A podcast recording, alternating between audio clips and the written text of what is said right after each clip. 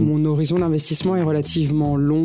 Si je devrais parler d'exit, ce serait entre 50 à 80 ans, en fonction de mon espérance de vie ou ma qualité de vie. Donc, je pense pas que quelque chose pourrait me faire perdre mon calme. Par contre, une question qu'il faudra que je me pose à un moment, question que j'ai dans un coin de ma tête mais que je n'ai pas encore investiguée puisque j'ai le temps, c'est à quel moment réaliser son exit. Et là, bien évidemment, il faudra essayer de prendre en considération le, contexte macroéconomique pour sortir au bon moment pour réaliser euh, une plus-value plus importante. Celui qui parle là, c'est Sido, un jeune homme de 31 ans qui s'est récemment mis à investir en bourse.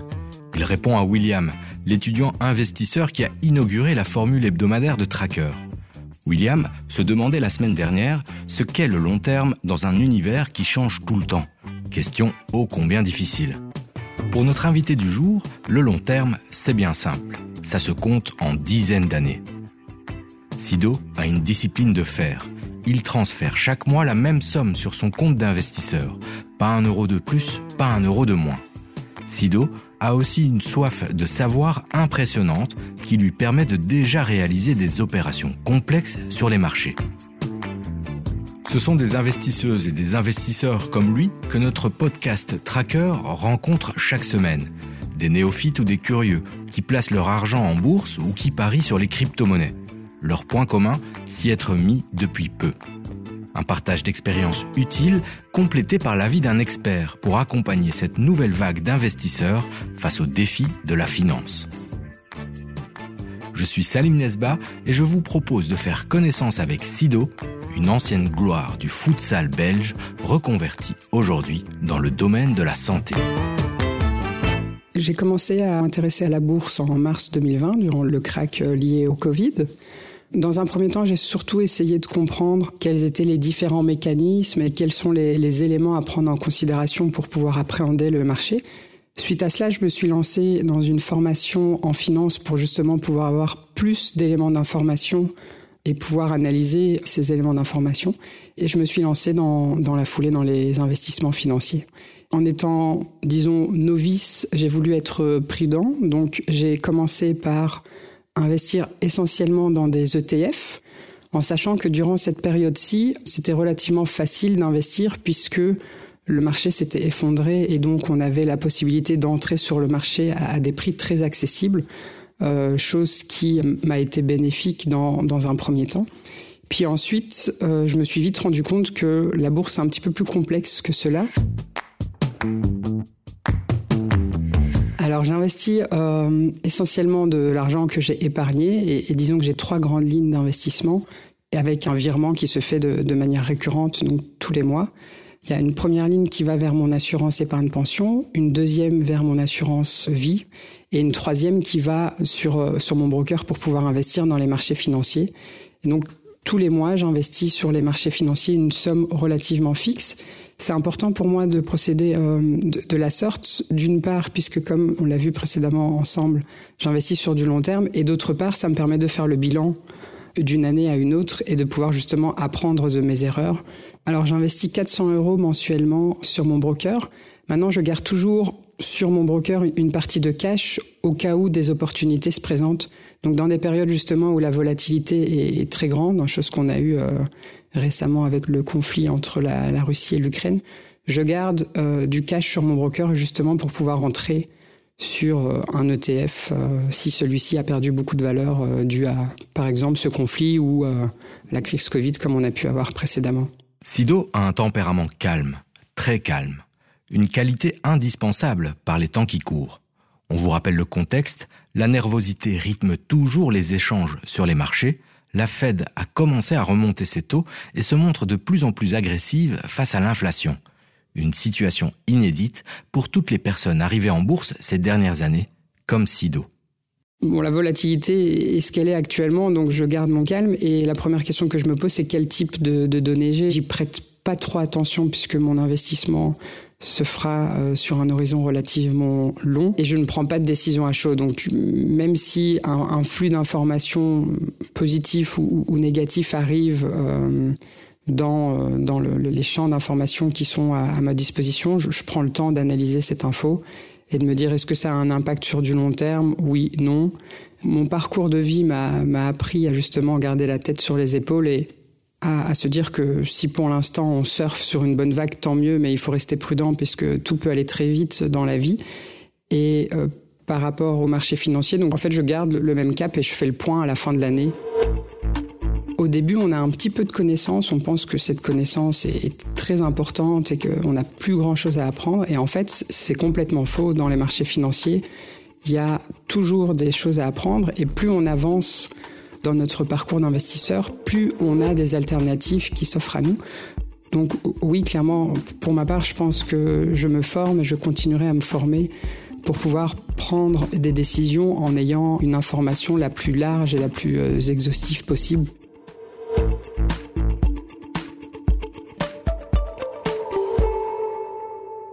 Sido a pris le temps de se former avant de se jeter dans le bain. Il suit actuellement, en cours du soir, une formation poussée dans une grande école bruxelloise. Une préparation idéale, selon lui, pour mieux comprendre les marchés. Pendant un an, il a donc repris le chemin de l'école, tous les lundis et les mercredis soirs, ainsi qu'une dizaine de samedis, presque entièrement dédiés à son master en finance.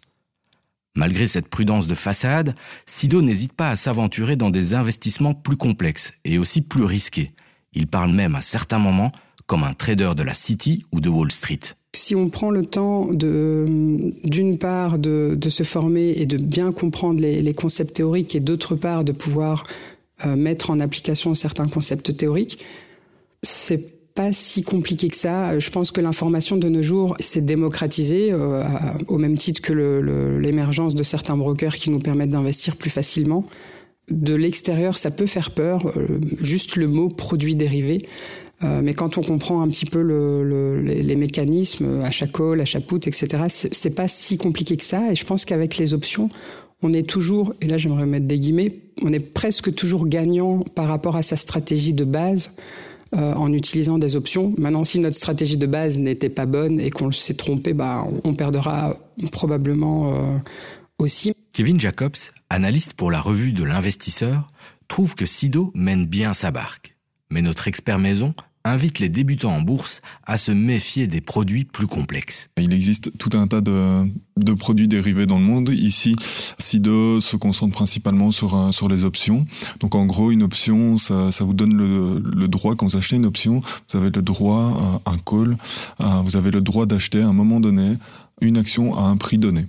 À l'inverse, si vous euh, achetez euh, un put, comme ça s'appelle, eh bien vous avez l'occasion de, vendre une action à un prix prédéterminé à un moment euh, donné. Donc voilà, si une, action X cote à 10 euros aujourd'hui, vous pouvez par exemple payer une prime pour pouvoir l'acheter à un cours de 12 dans un an si vous estimez que l'action va monter beaucoup plus fort que ces, ces, 2 euros de, différence. Si je me, replace sur, sur les options, ben vous avez une date d'échéance, tandis que sur une action, ben vous l'achetez quand vous voulez, vous la vendez quand vous voulez, et ça peut être dans 5 ans, dans 10 ans, dans 15 ans, dans 20 ans. Une option, bah, vous pouvez l'acheter quand vous voulez et techniquement la vendre quand vous voulez avant la date d'échéance, mais une fois qu'on arrive à la date d'échéance, eh bien c'est terminé, soit vous êtes exercé, soit vous n'êtes pas exercé, et on repart sur une, nouvelle situation. C'est aussi beaucoup plus difficile à, comprendre hein, qu'une action, parce que bah, dans, une action, vous êtes directement investi dans la société, encore une fois ici dans un produit dérivé, eh bien, vous avez un sous-jacent. Donc, il faut déjà comprendre ce qu'est un sous-jacent. C'est plus complexe et peut-être pas préconisé pour, euh, pour les investisseurs euh, euh, novices et même pour certains investisseurs plus chevronnés, mais qui n'ont pas envie de pousser trop loin dans, dans l'étude des différents produits. J'ai eu la possibilité de trouver cette formation à Bruxelles et donc je, me suis lancé dans cette formation en septembre 2021. Donc dans un premier temps, j'ai beaucoup lu. Dans un second temps, j'ai voulu pouvoir échanger, partager et continuer à apprendre et cette formation, je pense qu'elle m'aidera grandement. Et puis dans un troisième temps, bah, il faudra trouver d'autres formations pour pouvoir continuer à, apprendre. Je suis effectivement dans une optique assez solitaire. Dans, mon entourage proche, que ce soit ma, ma famille ou mes amis, je n'ai pas de personnes euh, qui ont des, connaissances sur les marchés financiers. C'est pour eux d'ailleurs justement une, thématique qui peut faire peur, puisqu'ils ont du mal à comprendre un petit peu quelle est cette économie parallèle. Euh, et, quel est l'impact de cette économie parallèle par rapport à l'économie réelle. Donc effectivement, pour l'instant, je suis, si on peut faire le parallèle avec le Covid, dans ma bulle, mais je continue à, me former, à échanger au, travers de, la, formation que je fais. Et là, il y a un focus sur la finance, donc c'est intéressant de pouvoir échanger tant avec les, euh, professeurs, mais avec les étudiants qui suivent cette formation également. Arrivé adolescent en Belgique pour intégrer le centre de formation du club de foot du Standard de Liège, Sido a mené une carrière dans le sport professionnel. Il en garde de très bons souvenirs. Les défenseurs des autres équipes, moins. Mais Sido a aussi des réflexes et des postures de son passé de sportif qu'il n'hésite pas à appliquer à sa vie d'investisseur débutant J'ai un parcours de vie euh, assez atypique. Donc, je suis né en, France. Euh, je suis euh, venu en Belgique à l'âge de 16 ans, essentiellement pour le foot et le futsal. Alors, j'ai eu la chance de participer à la Coupe du Monde de futsal avec l'équipe nationale belge, Coupe du Monde des moins de 18 ans. Donc, j'ai vécu dans un premier temps à, Liège. Puis, j'ai eu l'occasion de, de, monter sur Bruxelles pour continuer mes études et tout en parallèle je, je continue à, jouer au foot au, Brussels. Et puis, euh, avec le temps, j'ai tout doucement mis cet aspect-là de ma vie de côté, ou en tout cas, c'était plus une, passion. Et j'ai euh, continué euh, mes études, et puis ensuite, je suis entré dans le, le, monde professionnel, et donc, pour ma part, c'est le secteur de la santé. Dans le sport, on apprend à se remettre en question quotidiennement c'est, je pense, une notion ou une valeur qui peut nous servir dans notre vie au quotidien, mais également quand on investit dans les marchés financiers, puisque comme on l'a dit au début de cette interview, rentrer en mars 2020, c'était relativement facile et simple. Et les années qui vont venir seront probablement un petit peu plus complexes, d'où l'importance de, se former. Dans le sport, il y a pas mal de, la dimension psychologique est forte présente, euh, que ça soit de la visualisation, que ça soit le fait d'établir différents scénarios, euh, le fait de prendre en, considération le placement de ses partenaires et également de, de ses adversaires, ça nous oblige à anticiper, à prévoir et à mettre euh, très rapidement en place différents scénarios. Je pense que le parallèle peut se faire effectivement avec les, marchés financiers. Euh, le, fait de pouvoir anticiper différents scénarios, des, best cases, des worst cases, des, scénarios alternatifs sur, euh, sur du court terme. Euh, oui, je pense clairement que la pratique sportive à haut niveau m'a probablement aidé à, garder ce calme dans la tempête des marchés qu'on peut avoir et, qu'on aura encore probablement dans les, dans les années à venir.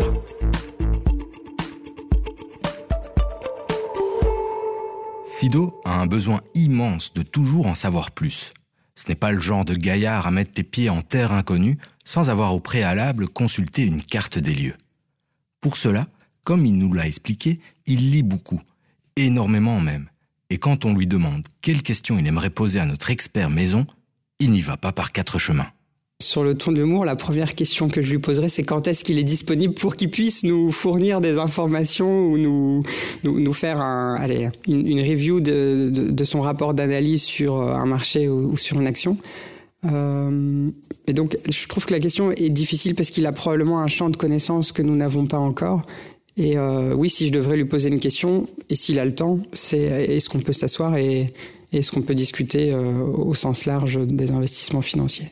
Je suis toujours ouvert euh, pour euh, aller boire un verre et pour discuter euh, de, financement, donc avec plaisir.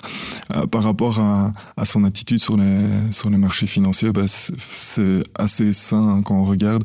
Il se renseigne énormément, il étudie même, aussi dans, dans, sa répartition, hein, donc le, fait de, de, faire de l'épargne pension, donc ça c'est vraiment pour le long terme, de l'épargne à long terme, d'investir de manière régulière sur, sur les marchés financiers, c'est quelque chose qu'on recommande vraiment à tous les investisseurs, euh, d'autant plus les, novices. Donc ça, c'est très bien. Si on investit que 1%, je veux dire, de, tous ces revenus, c'est peut-être un peu trop peu pour avoir un impact suffisant. Euh, mais si on peut, allez, peut-être 10% de, de ces revenus, on peut, on peut l'investir tous les mois, c'est une superbe, c'est une superbe chose. La première chose, c'est de, de, le faire de façon automatique, parce qu'en plus, on, on évite d'avoir les sentiments, euh, les émotions qui jouent sur, euh, sur les marchés financiers. Donc sur, sur une, longue période, ça, favorise le rendement. Après, aller dans, dans des produits dérivés qui, par définition, sont sur du court terme alors qu'on a une vision à long terme, c'est un peu contradictoire. Euh, ça peut, ça peut s'expliquer si on, si on veut se protéger, par exemple, contre une baisse et qu'on est au courant qu'on risque de perdre un peu de, de rendement si, si, si, cette baisse n'arrive pas. C'est pas une mauvaise chose. Par contre, se dire je vais essayer de jouer en shortant, en faisant de la vente à découvert sur, sur d'autres actions, mais là, on augmente fortement le, le risque et on est de nouveau dans, dans, dans une période où on doit faire du bon market timing et se tromper à ce moment-là peut être assez catastrophique. Que peut-on retenir du témoignage de celui qui garde son calme même quand il y a des avis de tempête sur les marchés? Sido a commencé récemment à investir, mais il n'a franchi le pas qu'à partir du moment où il se sentait prêt. Pour cela, il s'est préalablement beaucoup informé. Il a même sacrifié de nombreuses soirées et de nombreux week-ends pour suivre un master en finance. Très discipliné, il rajoute chaque mois 400 euros à son portefeuille boursier et se tient prêt à sauter sur les bonnes occasions, même si son but premier est de faire du long terme. Sa pratique de l'investissement le pousse à réaliser des opérations complexes en utilisant par exemple des produits dérivés. Une stratégie à ne pas suivre si on ne comprend rien à ces mécanismes boursiers, rappelle l'analyste Kevin Jacobs. L'expert alerte les investisseurs peu expérimentés sur le fait qu'une perte engendrée avec des produits dérivés peut être diablement plus dévastatrice qu'une perte sur des produits plus classiques. C'était Salim Nesba pour Tracker, le podcast de l'écho qui raconte et rencontre les nouveaux investisseurs, réalisé par Nicolas Baudou et Julie Garrigue. Nous vous donnons rendez-vous la semaine prochaine pour découvrir l'histoire d'un autre investisseur. D'ici là, abonnez-vous à notre podcast sur vos plateformes préférées et partagez cet épisode s'il vous a plu. Je vous donne aussi rendez-vous sur les réseaux sociaux pour réagir, poursuivre la conversation avec la communauté des traqueurs de l'écho et pourquoi pas témoigner à votre tour. Avant de vous quitter, Sido a une dernière question à vous poser. N'oubliez pas de lui répondre et à la semaine prochaine. La question que j'aimerais poser aux, trackers de l'écho, c'est selon vous, quels sont les indicateurs ou, les paramètres à tenir à l'œil dans, dans un contexte de volatilité relativement important?